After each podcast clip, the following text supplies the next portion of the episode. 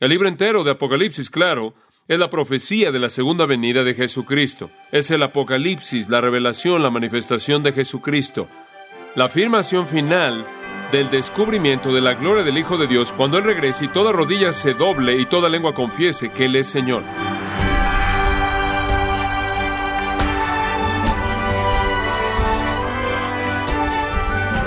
Le saluda su anfitrión Miguel Contreras, dándole la bienvenida a esta edición de Gracia a vosotros con el pastor John MacArthur.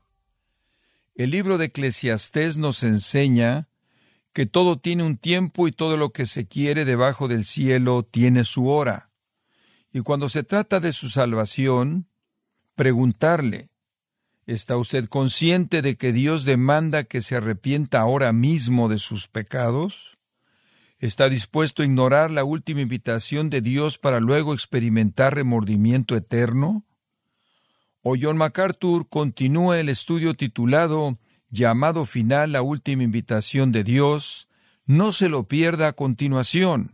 En gracia a vosotros.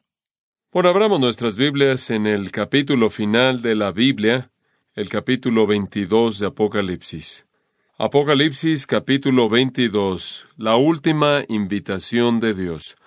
La Biblia abrió con una promesa, la promesa de un Salvador venidero la promesa de un libertador venidero quien rescataría a la gente de su pecado. Esa promesa vino en el tercer capítulo de Génesis y en el versículo 15.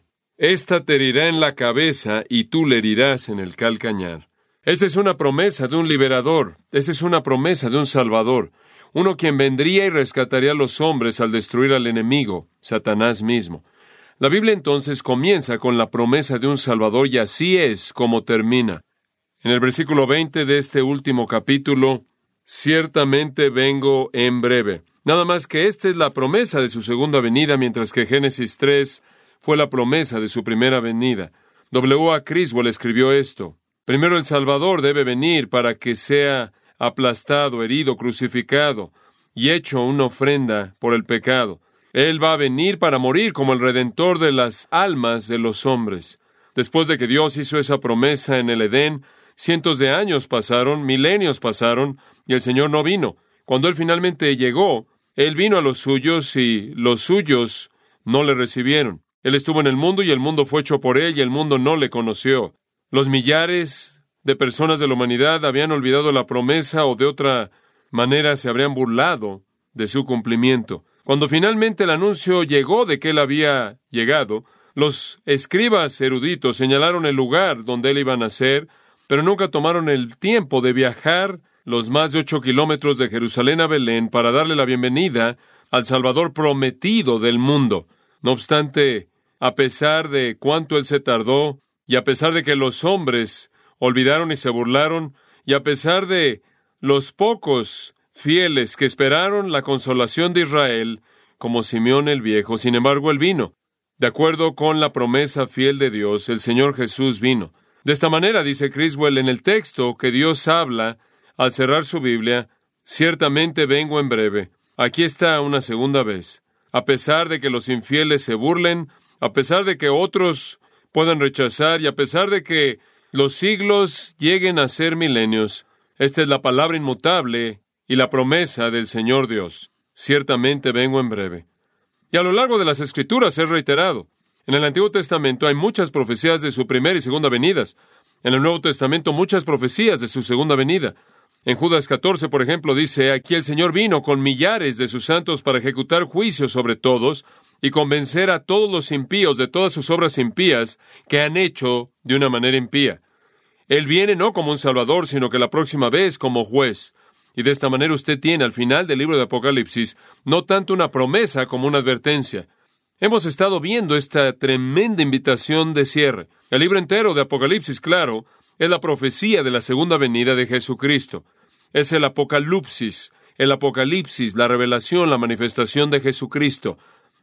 Es la afirmación final del descubrimiento de la gloria del Hijo de Dios cuando Él regrese y toda rodilla se doble y toda lengua confiese que Él es Señor. Y este libro que trata acerca de su segunda venida termina con una invitación final a la luz de esa realidad. Conforme la revelación alcanza su fin y la certeza del regreso de Cristo es ahora claro, el Espíritu Santo llama una respuesta. En primer lugar, en los versículos 6 al 12, una respuesta por parte de cristianos. La respuesta de obediencia inmediata, adoración inmediata, proclamación inmediata y servicio inmediato. Pero en segundo lugar, comenzando en el versículo 13 y hasta el final, una respuesta por parte de no cristianos. El ruego final de Dios es dado a aquellos que todavía están rechazando. Esta sección final podemos dividirla simplemente en dos puntos, la invitación y los incentivos para responder. La invitación viene en el versículo 17. La invitación viene a la mitad del pasaje, del versículo 13 al 21, rodeado por los incentivos. Pero tenemos que comenzar con la invitación, versículo 17. Y el espíritu y la esposa dicen, ven. Y el que oye diga, ven.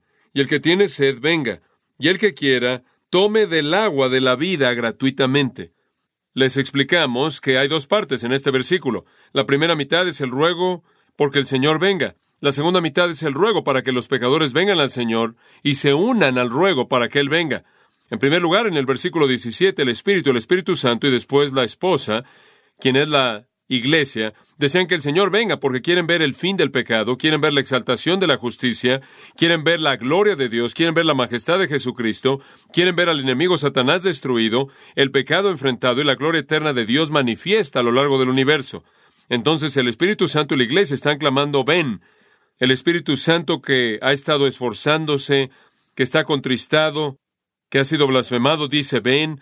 Y la iglesia débil, pecaminosa, atribulada, cargada, luchando, dice, ven, el Espíritu Santo quiere que Cristo venga porque quiere que la obra de redención sea completada, los enemigos del infierno sean juzgados. La iglesia quiere ser una iglesia gloriosa, sin tener mancha ni arruga ni cosas semejantes, sino santa y sin mancha. Y entonces el Espíritu y la esposa dicen a Cristo, ven, ven, ven. Y después el versículo cambia a la mitad y otros son invitados a decir, ven. Cualquier persona que oiga el mensaje del Evangelio y se une a la iglesia y se une al Espíritu puede decir, ven, Señor Jesús. Y después viene el llamado a los pecadores. Y el que tiene sed, venga. Y el que quiera, tome del agua de la vida gratuitamente. Y ahí está el llamado para que los pecadores vengan a reconocer su necesidad, a ver la fuente de ayuda para esa necesidad en Jesucristo y a tomar del agua de la vida sin costo.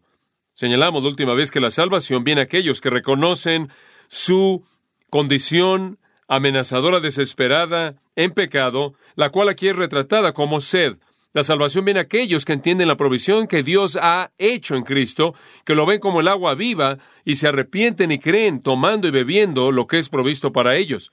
Entonces ahí está la invitación a los pecadores. Ven, ven, ven. Únanse al Espíritu y únanse a la esposa, esperando con anhelo el regreso de Jesucristo. Usted no necesita ver el regreso de Cristo como una realidad aterradora. Si usted viene a Cristo, usted puede amar su manifestación y puede esperarla. Entonces, en primer lugar, vimos la invitación. En segundo lugar, y lo que ocupa el texto que rodea a este primero, son los incentivos a responder. Está la invitación a venir y los incentivos a venir. Y hay varios incentivos. Comenzamos a verlos la última vez y permítame recordarle el primero. Debemos venir, los pecadores deben venir debido a la persona de Cristo debido a la persona de Cristo. ¿Se acuerda que en el versículo 3 él dijo, Yo soy el alfa y el omega, el principio y el fin, el primero y el último? Y ahí en el versículo 16, él dice, Yo soy la raíz y el linaje de David, la estrella resplandeciente de la mañana. ¿Cuál es la importancia de eso? Es esto. No es cualquier persona quien está llamando a los pecadores a venir, no es ningún otro que el alfa y el omega, el primero y el último, el principio y el fin, la raíz y el linaje de David, la estrella resplandeciente de la mañana, todos esos son títulos de Jesucristo, el Hijo de Dios, el Señor vivo, el trascendente, el eterno, el infinito, Él es la fuente y fin de todo, Él es la meta y consumación de todo, Él es la raíz de David, esto es, Él es la fuente de David, esto quiere decir que Él es deidad, Él es Dios, Él también es el linaje de David, esto quiere decir que es un hijo de la línea de David, eso habla de su humanidad, él es el Dios hombre. Y después él es llamado la estrella resplandeciente de la mañana. Le dije que los judíos solían usar el término estrella para describir un héroe. Él es el héroe de héroes, la estrella más brillante, él es la estrella de la mañana que brilla intensamente para disipar las tinieblas apenas antes del heraldo del amanecer. Él no es cualquier persona que esté invitando al pecador a venir. Él es el Señor del cielo majestuoso, viviente. El predicador no es el invitador. Él es. Él es el que ha enviado la invitación. Nosotros únicamente la entregamos. Oh, cuán majestuoso es el que lo llama a usted a la vida eterna, me llama a mí a la vida eterna, llama a todo pecador a la vida eterna. Y despreciar la invitación es despreciar al Ser Supremo en el universo. Y una afrenta así viene con un costo inmenso. En segundo lugar, el incentivo a venir es debido a la persona de Cristo y en segundo lugar, debido a la exclusividad del cielo, debido a la exclusividad del cielo. Y aquí es realmente en donde nos detuvimos la última vez. Hay otra razón contundente por la que debe venir a Cristo, otra razón contundente por la que debe creer en el que murió y resucitó, arrepentirse de su pecado y abrazarlo a Él como Salvador y Señor. Y eso se debe a lo que el versículo 14 y 15 dice. Bienaventurados los que lavan sus ropas para tener derecho al árbol de la vida y para entrar por las puertas en la ciudad. Mas los perros estarán fuera los hechiceros, los fornicarios, los homicidas, los idólatras y todo aquel que ama y hace mentira. Eso habla de la exclusividad del cielo. No es un lugar para toda persona, no toda persona va ahí. Hay algunas personas en el versículo 14 que están adentro, participando en el árbol de la vida, y otros que están afuera, quedan afuera de acuerdo con el versículo 15. Es probable que en los versículos 14 y 15 Jesús todavía está hablando, y si yo hubiera sido editor de una Biblia de letra roja, me habría asegurado de que todas las palabras del versículo 12 hasta el 16 estuvieran en rojo, porque creo que no hay razón para asumir que nuestro Señor no sigue hablando aquí. Observe de nuevo el versículo 14. Bienaventurados los que lavan sus ropas. Esto se refiere a la idea de quitar el pecado, a limpiar mediante lavado, así como lo vimos en el Salmo 51, versículo 7, Isaías capítulo 1, versículo 18 y otros lugares en las Escrituras. Y señalamos que la única agencia, el único medio por el cual dicha limpieza puede ser cumplida es por la sangre de Jesucristo.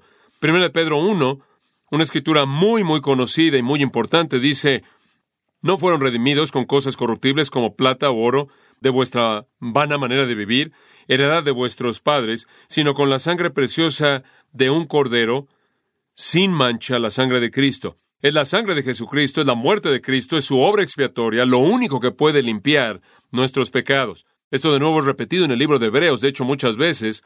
Pienso en tan solo un versículo, Hebreos 9:14, como la sangre de Cristo, quien mediante el Espíritu Eterno se ofreció a sí mismo sin mancha a Dios, nos limpia de obras muertas para servir al Dios vivo.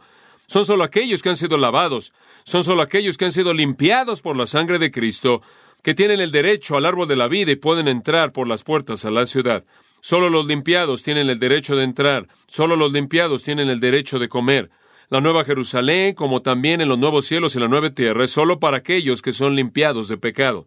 Entonces el perdón es el requisito para cualquier persona que quisiera entrar al cielo. Esa es la razón por la que la promesa del Evangelio incluye perdón. Escúchenlo en las palabras de Pablo.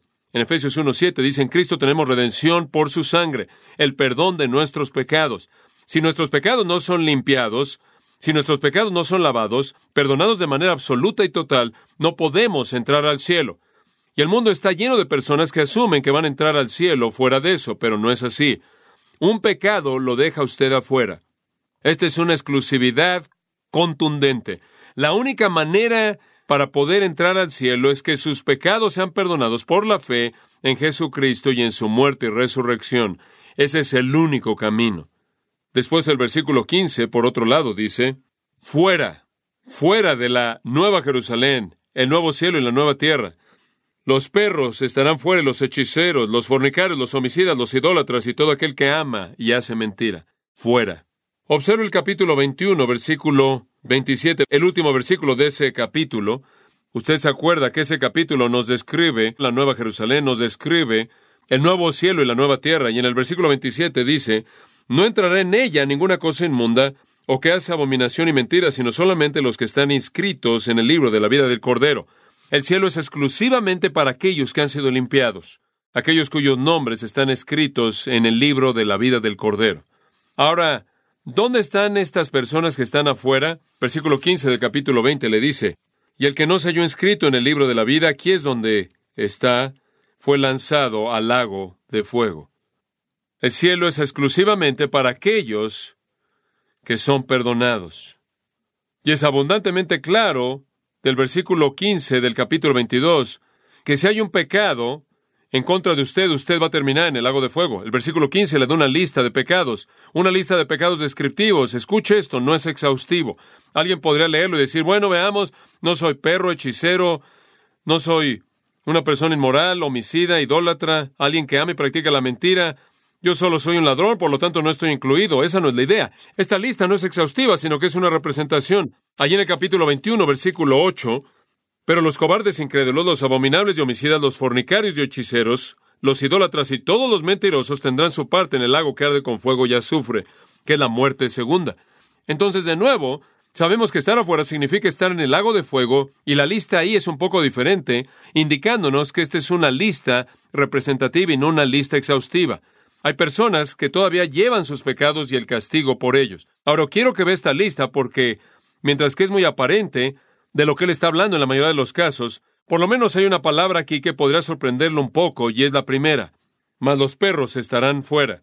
Hemos domesticado al perro bastante bien en nuestra cultura, entonces quizás no entendamos eso. De hecho, podría tener usted un pequeño perro que es más amigable usted que los otros miembros de su familia. Eso parece ser verdad en algunos casos. Usted podrá ver a su perro casi como si su perro tuviera una personalidad y algo más que simplemente conducta instintiva. Y podría disfrutar a su pequeño perro cuidándolo mucho, pero no era así como los perros eran tratados en el mundo antiguo. Con frecuencia eran animales de carroña, y estaban ahí en la basura de la ciudad, y eran criaturas despreciables en la mayoría de los casos, y llamarle a alguien un perro era referirse a la persona de la virtud más baja. Los perros eran vistos como lo más bajo en términos morales. Los perros dejaban su marca en cualquier lugar y en todos lados eran sinónimo con lo más bajo, la escoria. Encontramos indicaciones inclusive de esto en el Antiguo Testamento como también en el Nuevo. Por ejemplo, y no voy a leer muchas, simplemente un par de ellas para darles la idea. Segundo de Reyes, capítulo 8, versículo 13.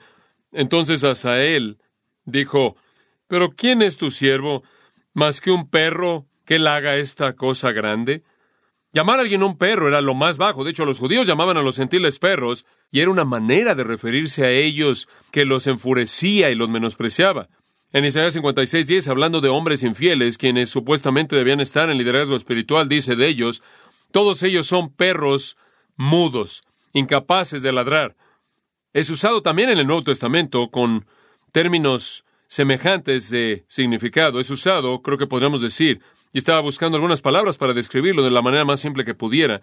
Es usado para describir a los impuros. Es usado para describir a aquellos que son impuros de manera abierta. Ahora esto quizás le pueda sorprender realmente. La primera referencia en donde los perros son usados para describir a humanos debido a su conducta impura es Deuteronomio 23, 18. Lo puede escribir si quiere buscarlo. Deuteronomio 23, 18 y se refiere a prostitutos homosexuales. Prostitutos masculinos para homosexuales y eran lo más bajo de lo más bajo, lo más bajo de lo bajo. Van a estar afuera del reino. Y también los hechiceros. Eso se refiere a personas involucradas en la magia, drogas, farmaquías, es la palabra de la cual obtenemos farmacia. La magia estaba asociada con las drogas, supuestamente para inducir algún tipo de euforia y alguna ascendencia a las deidades. También los involucraba en actividad demoníaca.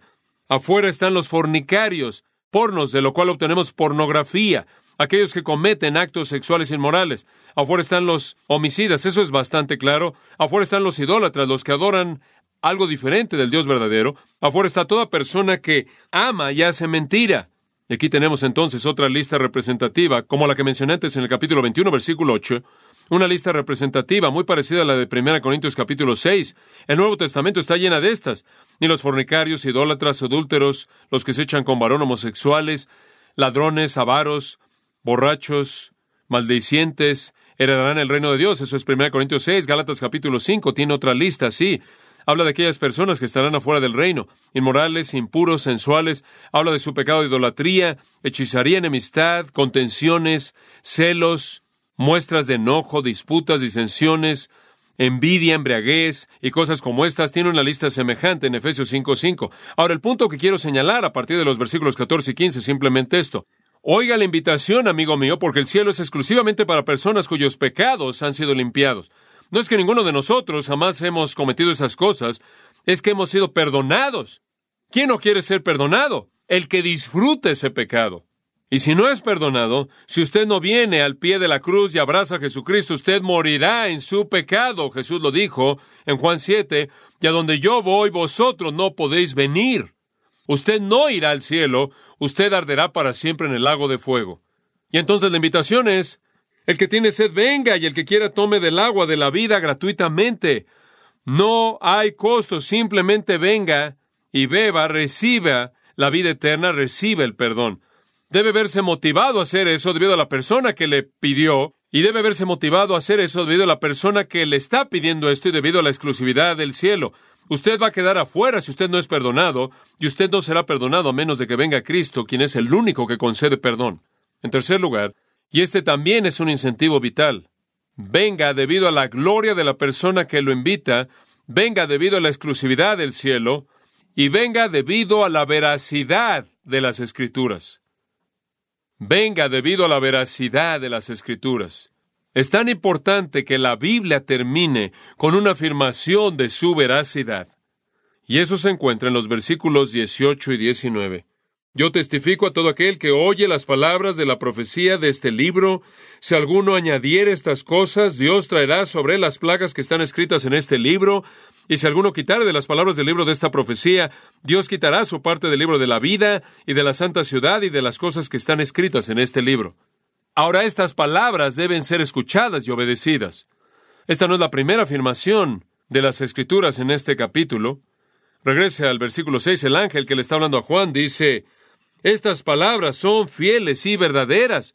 Y después en el versículo 10, y me dijo, no selles las palabras de la profecía de este libro, porque el tiempo está cerca. Las palabras son verdad, deben ser proclamadas y no deben ser alteradas.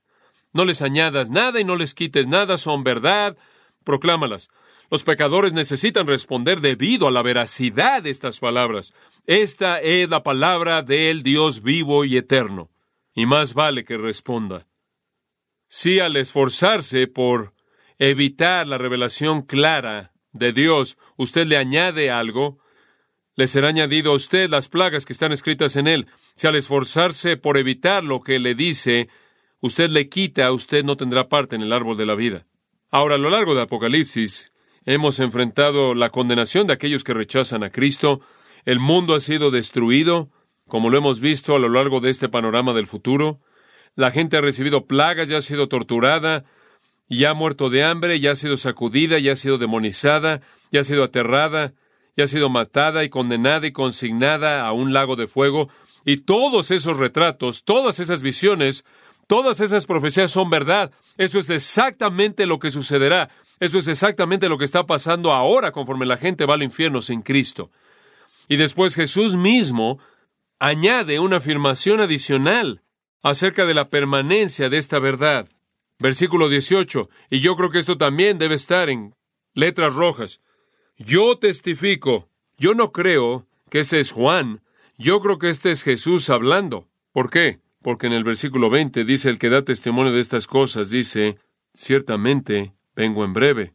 Aquí nuestro Señor mismo ofrece una palabra de testimonio extendida con respecto a la autoridad y la finalidad de la profecía. Él había comisionado a Juan a escribirla, pero él fue el autor de ella.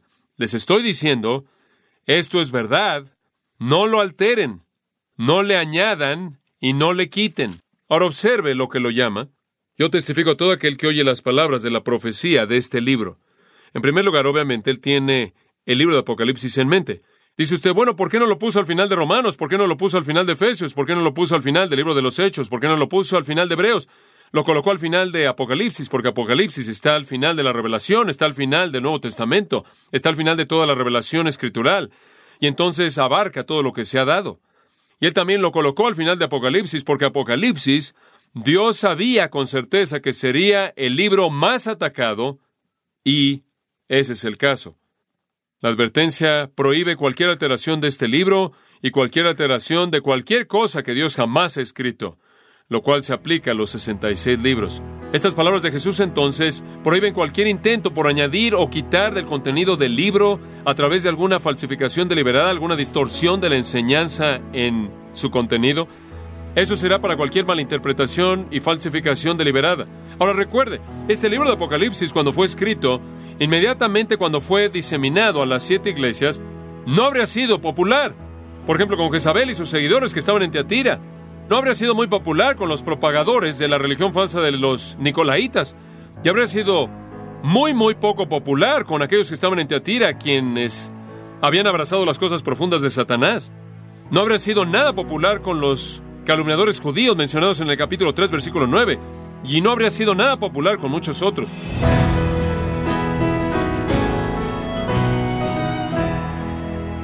Ha sido John MacArthur alentándonos con la realidad de la palabra de Dios, de que aquel que tenga sed puede venir y tomar del agua de la vida gratuitamente, porque todo aquel que viene a Cristo es perdonado y le es concedida vida eterna.